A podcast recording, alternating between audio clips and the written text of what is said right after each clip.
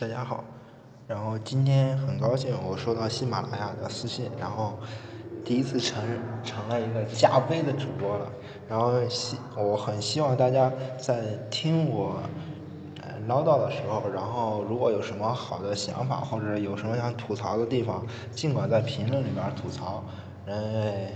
因为楼主也是第一次做，很多地方肯定做的特别不好，希望大家能够指出来，我会非常高兴，我会非常高兴的。那好，闲话我们不多说，然后我们接着上次，上次我们说到第二次波威战争随着威力的战败而宣告结束了，但这个战争真的结束了吗？其实这个战争还留了一个小小尾巴。就是波动内部还有一个小小的困难，就是以太的问题。光是一种横波的事实已经十分清楚了，它传播的速度也得到了精确的测量，这个数值达到了三十万公里每秒，是一个惊人的高速。通过传统的波动理论，我们必然可以得出它传播媒介的性质，这种媒介必然是十分坚固，比最硬的物质金刚石还要硬上不知多少倍。然而，事实上，从来没有人能够看到或者摸到这种以太，也没有任何实验测测定到它的存在。星光穿越几亿公里的以太来到地球，然而这些坚硬无比的以太却不能阻挡任何一颗行星或彗星的运动，哪怕是最微小的也不行。波动对此的解释是，以太是一种刚性离子。但是它却是如此稀薄，以至于物质穿过它时几乎不受到任何阻力，就像风过一片小丛林。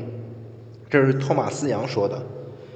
以太在太空中也绝对是静止，只有在透明的物质中可以部分被拖拽，这是费涅尔部分的拖拽假说。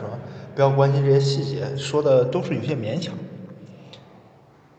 这个观点。都很牵强，但是波动学说并没有为此困扰多久，因为更为激动的胜利很快就要到来了。伟大的麦克斯韦于1859年、1861年和1886、188、1865年发表了三篇关于电磁理论的论文。这是一个，不好意思，中间被打断了一下。这是一个，嗯，这，嗯。伟大的麦克斯韦于1856年、1861年和1865年发表了三篇关于电磁理论的论文，这是一个开天辟地的工作。他是在牛顿力学的大上上又完整的建立起另外一所巨构，而且其辉煌灿烂绝不亚于前者。麦克斯伦的理论预言光其实只是电磁波的一种。这段文字是他1861年的第二篇论文，《论物理力论物理力线》。里面特别用斜体字写下了，而我们本章一开始便看到这个预言怎样由赫兹在1887年用实验证实了波动学说。波动说突然发现，它已经不仅仅是光学领域的统治，而也已成为整个电磁王国里的最高司令。波动的光辉达到顶点，只要站在大地上，它的力量就像古希腊神话中的巨人那样，是无穷无尽、不可战胜的。而它所依靠的土地，就像麦克斯韦，就是麦克斯韦不朽的电磁理论。我们说到这儿，貌似波动只剩一个以太问题，就万事大吉了。但是恰恰就是因为这个以太问题，导致了后面波澜壮阔的量子力学的出现。嗯，在中间来，我们插一下阿拉果。可能上次上次节目提到阿拉果的时候，大家就都很陌生，但提到费涅尔的时候，大家应该有不少听众就比较熟悉费涅尔了。我们就说一下阿拉果的遗憾。阿拉果一向以来是光动学、光波动学说的捍卫者，他和费涅尔在光学上其实是长期合作的，两人就是合作的小伙伴。用我们现在比较流行话就是好基友。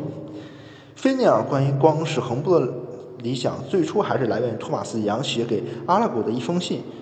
啊，而对于相互垂直两束偏振光线的相干性的研究，是他和菲涅尔共同完成的。两人的工作明确呃来自于同一光源，但偏振面相互垂直的两束光不能发生干涉。但是在双折射和偏振的现象上，菲涅尔显然更有勇气和革命精神。在两人完成了关于偏振光线的相互作用这篇论文后，费尼尔指出，只有一个假说，光是一种横波，才能完美的解释这种现象，并且给出了推导。然而阿拉果对此抱有怀疑态度，认为费尼尔走得太远了。他坦率地向费尼尔表示，自己没那个勇气发表这个观点，并且拒绝在这部分论文后面署上自己的名字。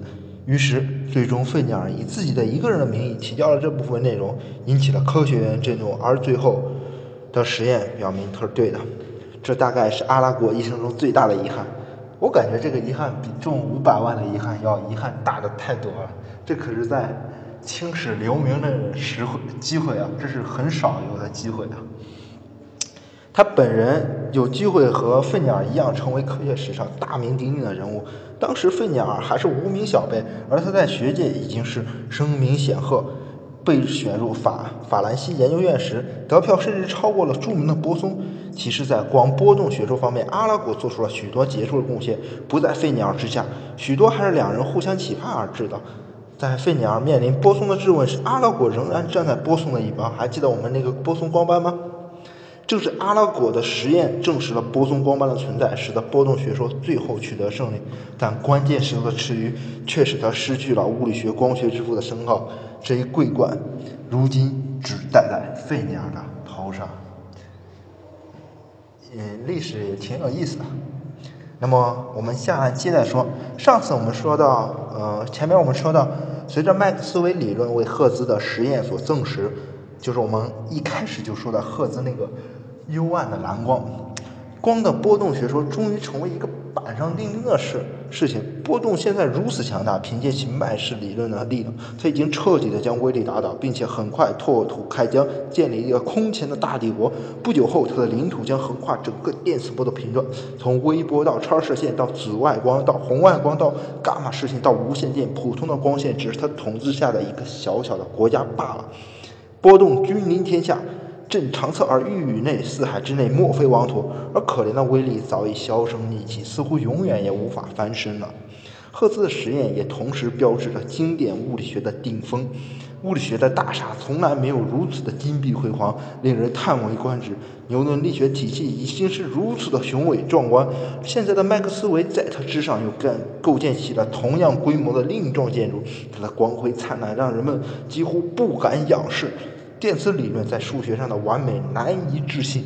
著名的麦氏方程组刚一问世就被世人惊为天物，它所表现出来的深刻、对称、优美，使得每一个科学家都陶醉其中。鲍尔兹曼情不自禁地引用歌德的诗句说：“难道这是上帝写的这些吗？”一直到今天，麦氏方程组仍然被公认为最美、为科学美的典范。以后小伙伴们和别人说科学的美，就。完全可以丢出麦克斯韦方程组，它是最美的。即使在还没有赫兹实验所证实时，已经被广广泛的为人们所认同。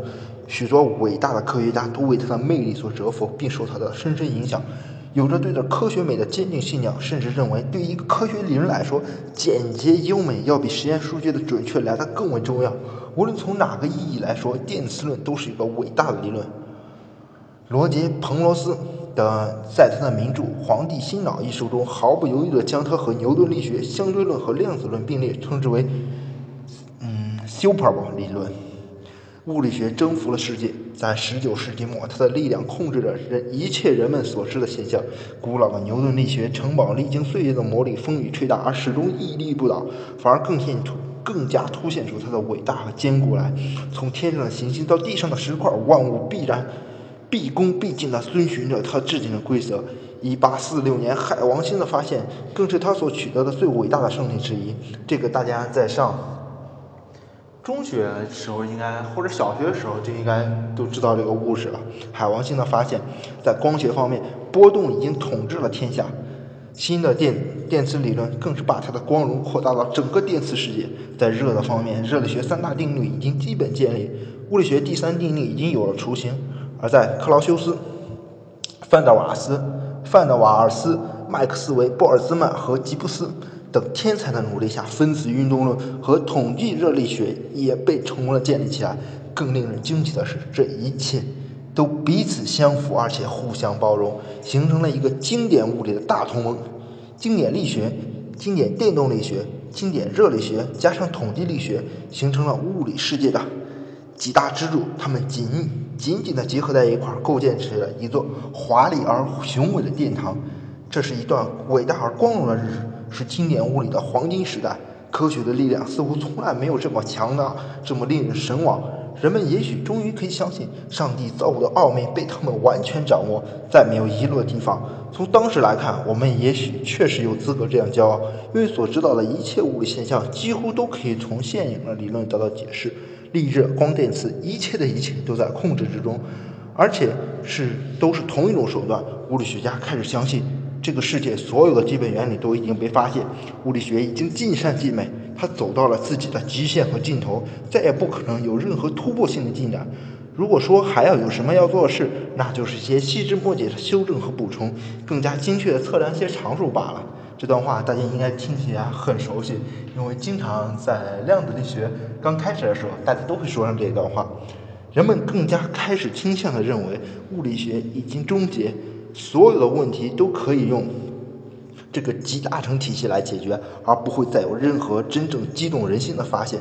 一位著名的科学家，据说是伟大的凯尔文爵士说：“物理学的未来将只是在小数点第六位后面去寻找。”普朗克的导师甚至劝他不要再浪费时间去研究这个已经高度成熟的体系。十九世纪末的物理学的天空闪烁着金色的光芒，象征着经典物理帝国的全盛时期。这样伟大的时期在科学史上是空前的，或许也将是绝后的。然而，然而很重要，这一个统这个统一的强大帝国却注定只能昙花一现，喧嚣一时的繁荣终将像泡沫一样破灭。